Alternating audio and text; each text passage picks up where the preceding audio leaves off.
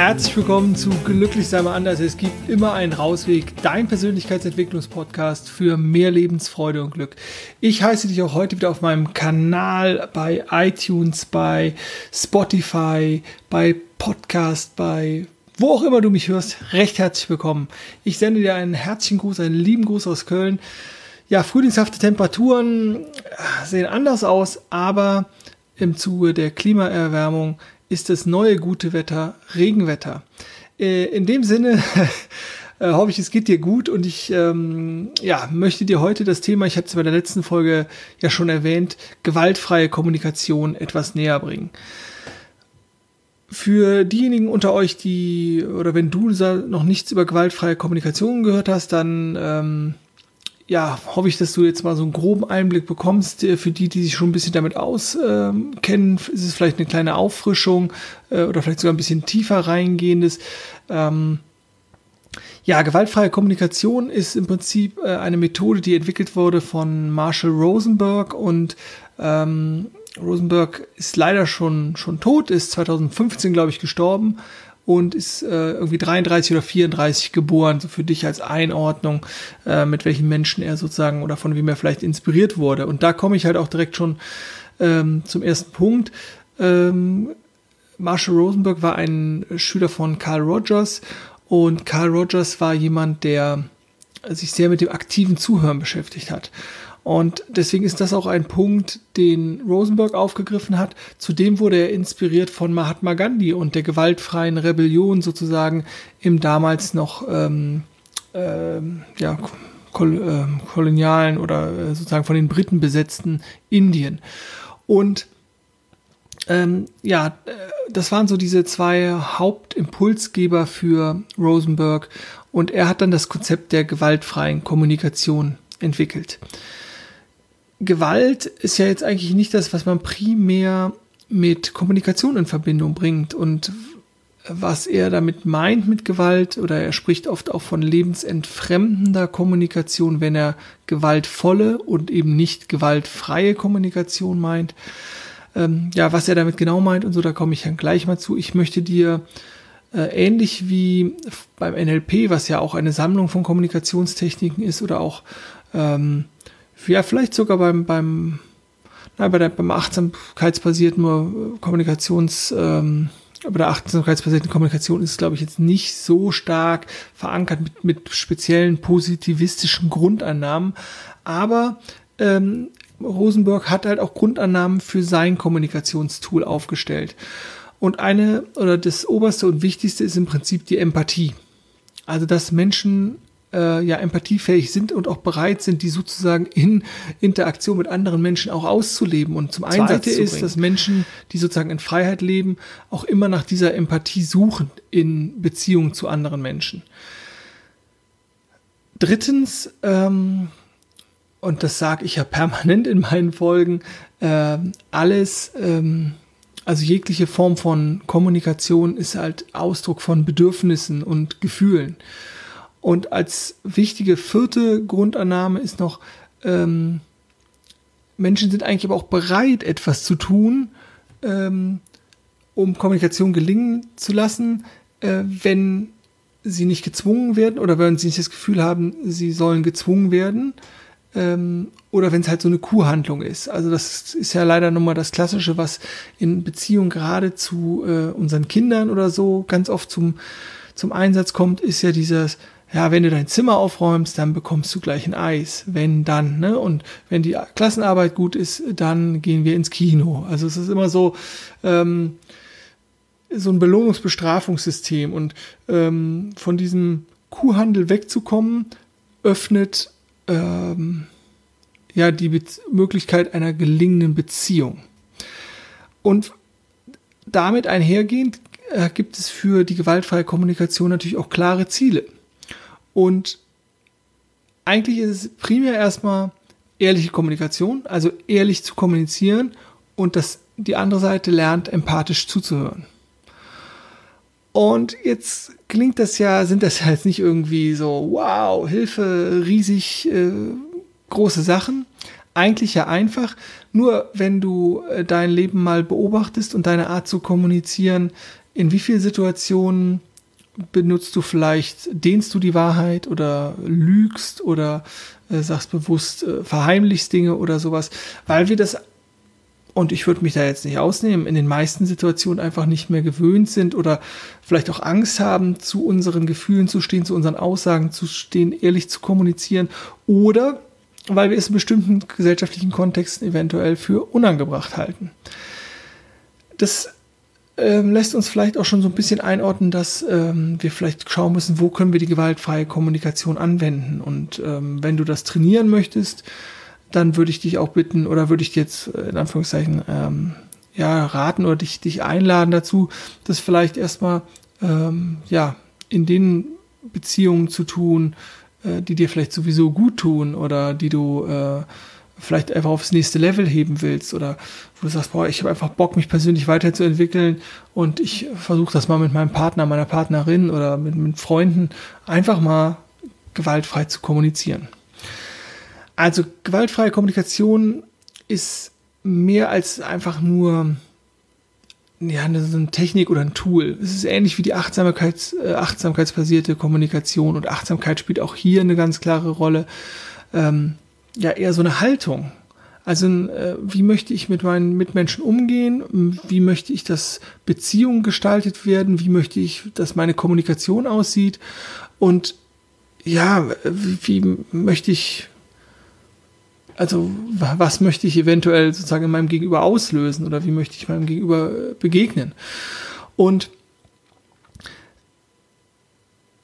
wenn du jetzt sagst, boah, ja, ähm, oder am Ende, wenn das alles ein bisschen klarer geworden ist, ähm, ich möchte gewaltfreie Kommunikation ausprobieren oder so, ähm, es kann auch einseitig praktiziert werden. Also ich habe das ganz oft, dass ich ähm, in auch vielleicht eher alltäglichen Situationen bestimmte Techniken oder bestimmte Fragen stelle, die sicherlich auch ähm, also die sicherlich äh, auch Marshall Rosenberg gefallen würden ähm, als Gründer von der gewaltfreien Kommunikation. Also das fließt ja eh, das wird dann, ähm, je mehr du sowas praktizierst, äh, wie achtsame Kommunikation, gewaltfreie Kommunikation, ähm, Dankbarkeit, was auch immer, egal was du ja übst, umso mehr geht dir es in Fleisch und Blut über und dein Gegenüber muss da nicht äh, oder da darf da durchaus noch äh, andere Formen der Kommunikation wählen. Trotzdem äh, kannst du mit dieser Form der Kommunikation, ja, ich glaube schon ähm, nicht nur dein Leben und deine Lebensqualität steigern, sondern die auch deines deines Umfelds, weil die ja merken, hm, irgendwas ist hier gerade anders, irgendwas läuft hier läuft hier ähm, anders ab als sonst. Die Frage vielleicht äh, vorab, wofür brauchen wir gewaltfreie Kommunikation, ist vielleicht auch schon so ein bisschen durchgesickert. Ähm, äh. Wir sind halt oft in Sprache sehr unpräzise. Ich erinnere mich manchmal an so an Wittgenstein, ähm, der gesagt hat, äh, hoffentlich zitiere ich ihn richtig, ähm, über das, was nicht gesagt werden kann, muss halt geschwiegen werden. Und das springt ja eigentlich so schön zum Ausdruck, dass äh, dadurch, dass die Bedeutung einer Nachricht immer beim Empfänger der Botschaft äh, entsteht, dass wir einfach immer diesen, dieses Problem haben, dass wir uns ein, einander eigentlich nicht verstehen. Und Deswegen könnte man ja schweigen. Nur Schweigen ist keine Lösung und Schweigen ist auch Kommunikation. Ähm, aber das macht es halt so, so schwer. Und ähm, das führt halt auch dazu, dass es so viele Konflikte gibt, weil Kommunikation eben so tiefgründig und auf so vielen Ebenen und so vielen Schichten stattfindet, dass es halt nicht immer leicht ist. Aber das, ähm, deswegen sind wir hier und da hörst du dir das an oder siehst es dir bei YouTube an. Äh, und ähm, um halt etwas, ja, um, um deine Kommunikation aufs nächste äh, Level zu heben, um dich da vielleicht auch einfach weiterzuentwickeln. Also, was führt unsere Kommunikation oft in Sackgassen oder zu Gewalt oder äh, ob jetzt zu also zu physischer, äh, nicht unbedingt, aber oft zu psychischer Gewalt, die entsteht. Äh, und das ist sozusagen die statische, statische Sprache, die wir die wir nun mal oft so haben und ähm, dass wir, dass wir werten, anstatt zu beschreiben. Dass wir die Dinge, die wir wahrnehmen, ähm, eben nicht einfach nur beschreiben. Zum Beispiel, ich, ich sehe einen, ähm, einen Mann. Ähm, sondern ich direkt in die Bewertung gehe. Ich sehe einen ungepflegten Mann oder sowas, ne?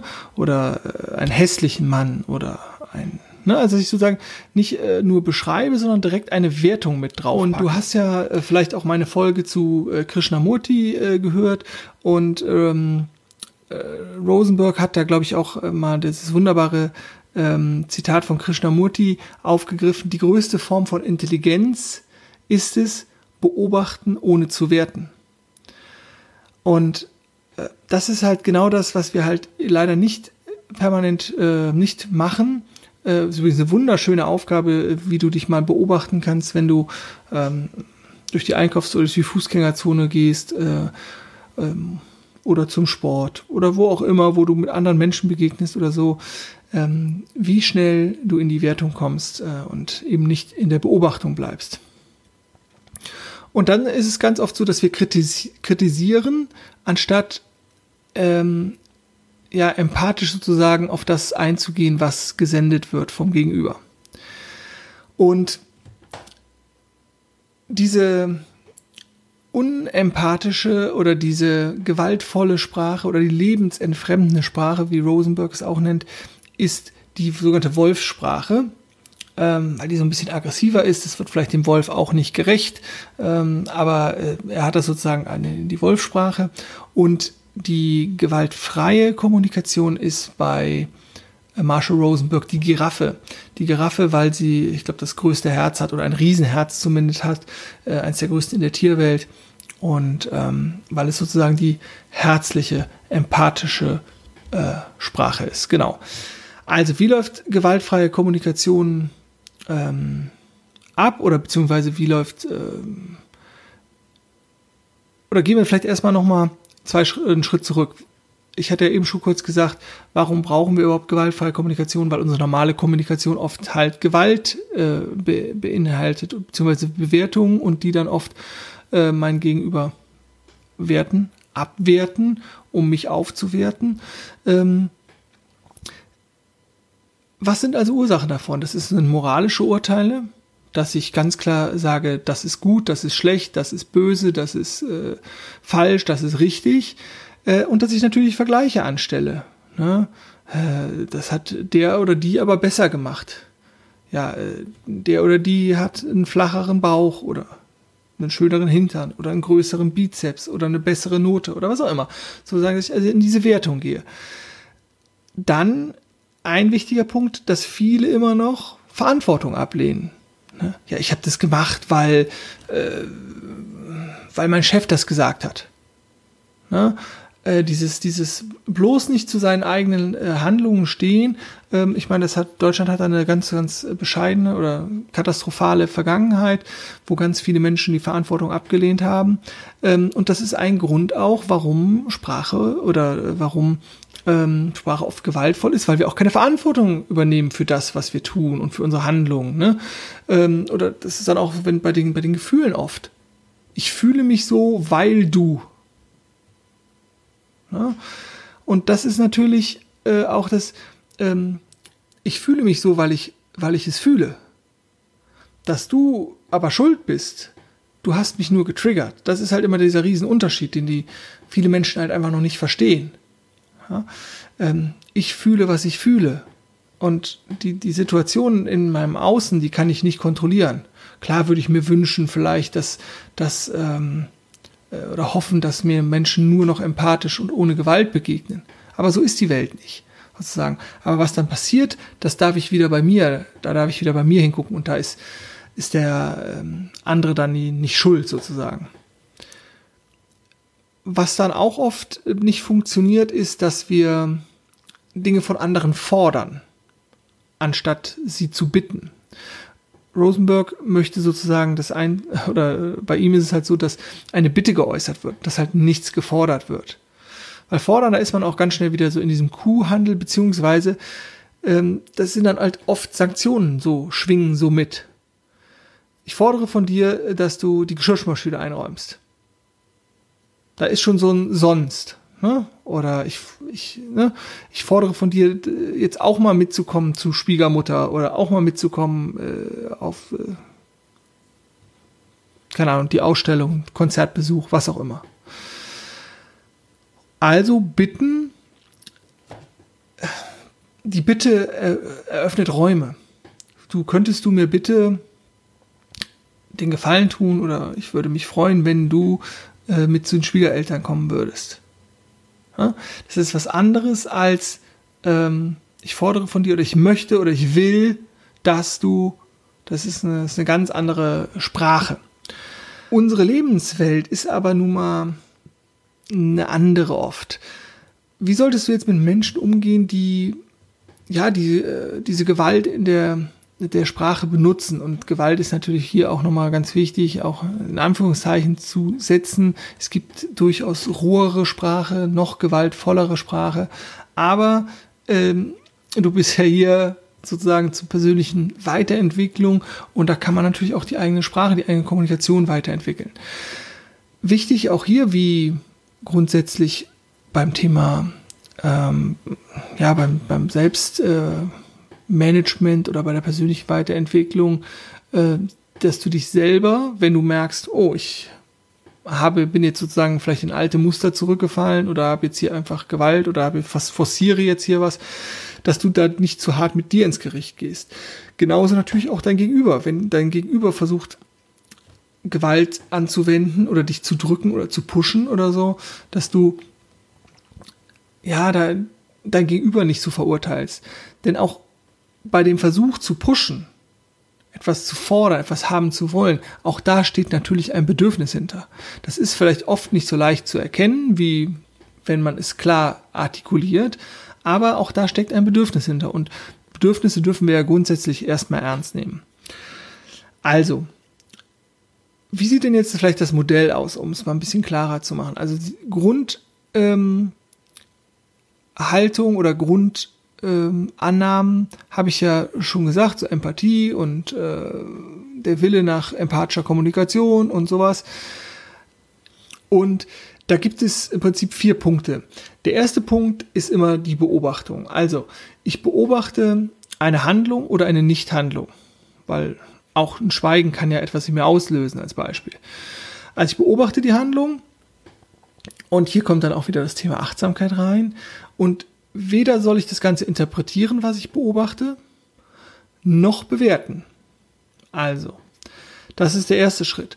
Und aus dieser Beobachtung heraus entsteht ein Gefühl. Ich habe dir jetzt schon mal bei Reizreaktionsmuster oder ähm, auch in anderen Folgen, ähm, ja, oder also das war die Stressfolge, glaube ich, ähm, habe ich dir das ja schon mal erklärt, wie, wie das abläuft. Ne? Also ähm, etwas, eine Situation, eine Beobachtung, ein Reiz kommt von außen und löst ein Gefühl aus und überprüfe das gerne, weil wir haben so viele Reize und so viele Gefühle und äh, wir nehmen das oft gar nicht mehr wahr, weil wir permanent abgelenkt sind über äh, mit anderen Leuten interagieren, äh, mit dem Smartphone, äh, mit dem TV, äh, irgendwas lesen und wir sind ja, wir nehmen das ja gar nicht mehr bewusst wahr. Aber also das erste ist es beobachten, dann kommt das Gefühl, ähm, was da ist und da zu schauen. Und dann kommen wir nämlich zu, zum dritten. Welches Bedürfnis geht mit diesem Gefühl einher? Beziehungsweise ähm, wird da ausgelöst sozusagen. Und wenn ich das habe, also wenn das zum Beispiel das Gefühl ist nach Geborgenheit, nach, nach Sicherheit, nach Liebe, nach Zugehörigkeit oder was auch immer für ein, für ein äh, Bedürfnis, dann in, die, in den vierten Punkt zu gehen ähm, und aus diesem Bedürfnis heraus eine Bitte abzuleiten. Grundsätzlich ist ja die Idee bei der gewaltfreien Kommunikation, weiteren Schmerz, weitere Verletzungen zu vermeiden, die wir in unserem ganzen Leben auf den verschiedenen oder in den verschiedenen Beziehungen immer und immer wieder erlebt haben. Und ähm, genau, wenn du nach diesem Muster sozusagen, nach diesen vier Punkten immer wieder ähm, dich und deine Kommunikation oder die, die Kommunikation deines Partners oder deiner Kinder oder deiner Eltern ähm, aufarbeitest und sie vielleicht dann einlädst, ähm, indem du empathisch sozusagen das Ganze spiegelst, dann kann die Qualität im Austausch erhöht werden. Es gibt natürlich auch, und da kommen wir dann nachher, komme ich nachher nochmal zu, durchaus Grenzen, wenn sozusagen äh, blockiert wird.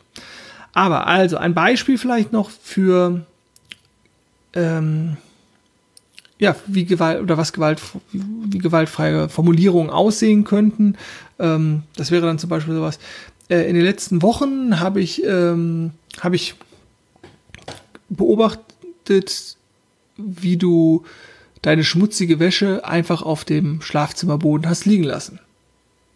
Ich habe sie dann immer in den Wäschekorb geräumt.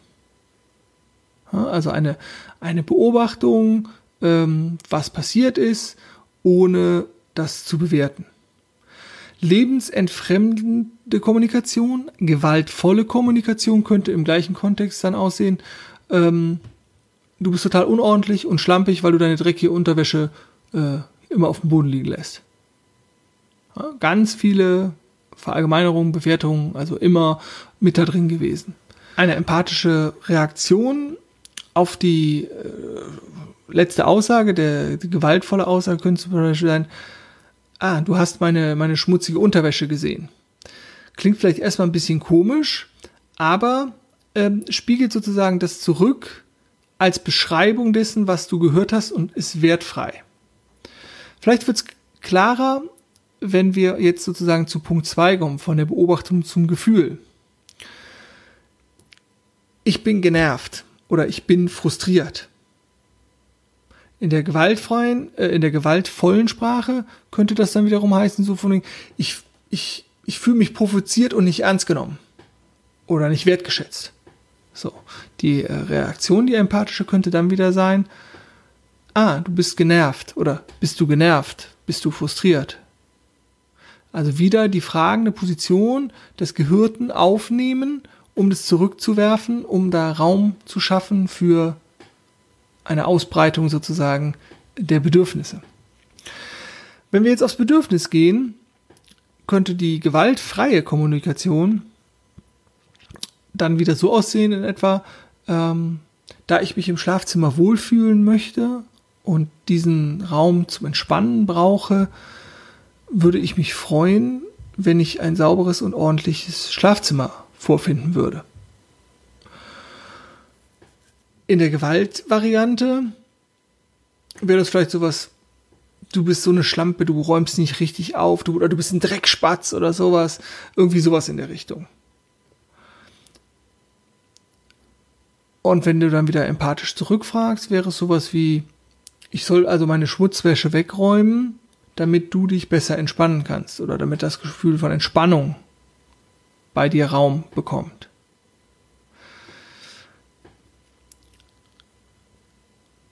Wenn du jetzt die Bitte äußerst, sozusagen im letzten Schritt, wäre das dann sowas wie, sag mir doch bitte, wärst du bereit, deine schmutzige Wäsche in den Wäschekorb zu räumen? Oder mit mir über eine Lösung zu sprechen, dass unsere beiden Bedürfnisse gewahrt werden. Die Gewalt, volle Sprache wäre vielleicht, wenn du nicht lernst, deine schmutzige Wäsche in die Wäsche, in die Wäschekorb zu schmeißen, schmeiß sie in den Müll. So. Und die empathische Reaktion könnte wieder sein, ah, du wünschst, wünschst du dir eine Absprache über die Wäsche oder wie wir mit unserer schmutzigen Wäsche umgehen. Also merkst bei dieser, bei einer empathischen Reaktion auf Gesagtes, auf Gewaltvolles, ist es eigentlich immer eine Frage also dass es nie darum geht, irgendwie eine Lösung direkt zurückzuwerfen, sondern einfach nochmal den anderen also zum Reflektieren zu kriegen und nochmal das, was man glaubt, gehört zu haben, zu formulieren, als Sprache zurückzuspiegeln. Ich weiß jetzt nicht, ob das äh, klar geworden ist oder ob das vielleicht auch das nicht das beste Beispiel war oder ich vielleicht noch nicht so gut rübergebracht habe. Aber ähm, wenn du dich an diesen vier Punkten festhältst, also die Beobachtung, das Gefühl, das Bedürfnis und dann die Bitte zu äußern. Das sind einfach vier einfache Punkte, die man wunderbar einfach sich auf Merkzettel schreiben kann oder so und nach diesem, nach diesem Schema abarbeiten kann. Jetzt würde ich es ganz gerne noch so ein bisschen beleuchten, wie alltagstauglich, ich habe das ja am Anfang schon so ein bisschen äh, gesagt oder, oder angedeutet, wie alltagstauglich ist die gewaltfreie Kommunikation? ähm, oder wo sind vielleicht Grenzen der gewaltfreien Kommunikation? Ist das was für alle Bereiche im Leben oder eher nicht? Und da gebe ich natürlich auch meine ganz persönliche, persönliche Einschätzung. Ich glaube, dass das ein total wertvolles und kraftvolles Kommunikationstool sein kann. Besonders äh, aus meiner Perspektive daraus, ähm, dass ich ja versuche für mein Leben immer achtsamer zu werden. Und hier geht es ja auch ganz klar ins Spüren. Ich sage das ja immer wieder, wir sind halt keine Maschinen, sondern das, was uns ausmacht und natürlich von Maschinen abgrenzt, ist eben unsere emotionale Seite. Wir haben sensationelle, intelligente äh, Maschinen und die sogar selber lernen können und so, aber die können halt eben nicht fühlen. Und das ist das, was uns so stark macht und was es uns so wertvoll macht und was es uns äh, auch einfach einzigartig macht als, als Tiere sozusagen, als, als, als Menschen. Und hier ist halt wieder ganz klar dieser Fokus, okay, es kommt dieser, dieser Reiz, ich beobachte was, ist nicht zu bewerten, nehme meine emotionale Lage wahr und gucke, welches Bedürfnis resultiert daraus. Und dieses Bedürfnis ja zu artikulieren in einer Bitte der Person oder der Situation gegenüber, die, die es halt angeht. Und ich glaube, das ist besonders für den privaten Bereich.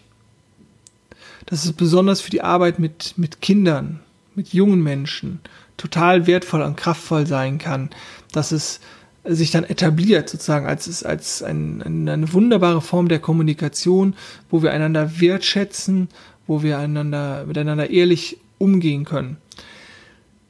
Das ist vielleicht nicht immer was für hierarchische Strukturen, die wir in der Politik haben, die wir in Unternehmen haben, also die wir sehr, sehr oft vorfinden. Weil es kann auch manchmal natürlich sein, dass es, dass es keine, keine Lösung gibt, vielleicht, dass nicht alle Bedürfnisse unter einen Hut gebracht werden können. Wobei ich jetzt ähm, da auch einfach Gunter Schmidt nochmal empfehlen möchte, äh, den ich ja sehr schätze äh, mit, mit, ja, mit dem, was er so tut und macht. Ähm, und ähm, da gibt es wunderbare, ich versuche das, glaube ich, ich verlinke das in den Show Notes. Äh, da hält er einen Vortrag über die Klinik, der leitet eine Klinik irgendwo in Heidelberg oder so, also psychische Erkrankungen oder so, und wo er über die äh, Art und Weise, wie die dort Entscheidungen treffen, in Absprache mit den Patienten, um ja wirklich die bestmöglichen Ergebnisse zu erzielen und die bestmöglichen Strukturen zu haben und wirklich wertschätzend miteinander umzugehen. Also es ist wirklich mega interessant und total phänomenal. Wie ich werde es in den Shownotes verlinken. Den äh, Vortrag finde ich sicherlich noch. Ähm, da bin ich aber noch nicht ähm, so tief drin gewesen und habe da zu wenig Erfahrung, um da auf der Unternehmensebene viel berichten zu können. Ich selber versuche immer wieder äh, mich daran zu erinnern und da immer wieder was aufzugreifen, um und ich habe für mich glaube ich so, so ein Mischding entwickelt, so gewaltfreie, achtsame Kommunikation, ähm, wertschätzender Umgang, whatever. Ich finde es auf jeden Fall cool und ich ähm, greife mir ab und zu immer mal, äh, mal wieder ein bisschen was raus und suche mir ein, zwei Themen und, und übe es nochmal so ein bisschen. Ähm, und ich wollte es dir einfach mal, mal vorgestellt haben. Ja, lass mir gerne einen Kommentar da. War das irgendwie zu wirr? War das verständlich? Ähm, dann gehe ich da gerne nochmal drauf ein. Äh, schick mir auch gerne eine Mail oder so. Ähm, dann versuche ich es äh, klarer zu machen, wenn etwas unklar geblieben ist. Äh, wenn du mehr Informationen haben willst, gilt natürlich das Gleiche. Sag mir einfach Bescheid. Ansonsten ähm, ja, bedanke ich mich äh, recht herzlich für deine Aufmerksamkeit, für äh, dein Abonnement, für dein, für dein Like, äh, für das Teilen. Äh, das hilft mir, mehr Reichweite zu erzielen und die Inhalte zu, zu Themen oder zu den Themen persönliche Weiterentwicklung auch mehr Menschen zugänglich zu machen. Dafür vielen Dank. Äh, bitte weiter liken, teilen, äh, ja, positiv bewerten. Ihr kennt das ja, im Internet sind ja nur fünf Sterne eine gute Bewertung. Der Rest ist ja irgendwie schon mangelhaft.